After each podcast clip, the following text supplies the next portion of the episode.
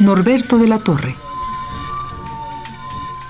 Poeta y narrador mexicano, nació en 1947. Estudió psicología en la UNAM y colabora en revistas como Letras Potosinas, Poiesis y Pulso.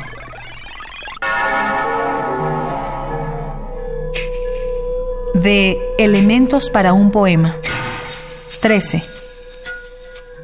Un poema se construye con desperdicios, con la materia informe o putrefacta, con la sombra de una realidad que nace y el olor de los cirios en noviembre, con el eco. Para escribir un poema es necesario huir del poema, de las formas cerradas del discurso. Un poema es un ensayo, libre fluir de las palabras, salto del sentido hacia el silencio.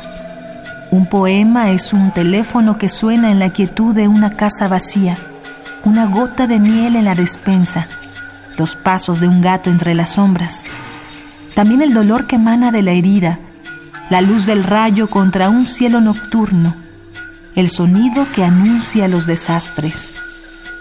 Es imposible escribir un poema.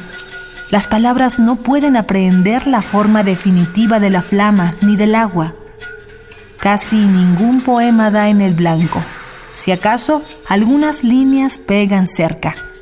El centro de la diana se oculta, inevitablemente, en el misterioso latir de lo indecible.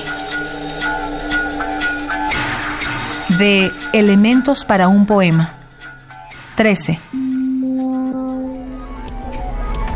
Un poema al día. Selección de Felipe Garrido. Radio UNAM. Experiencia sonora.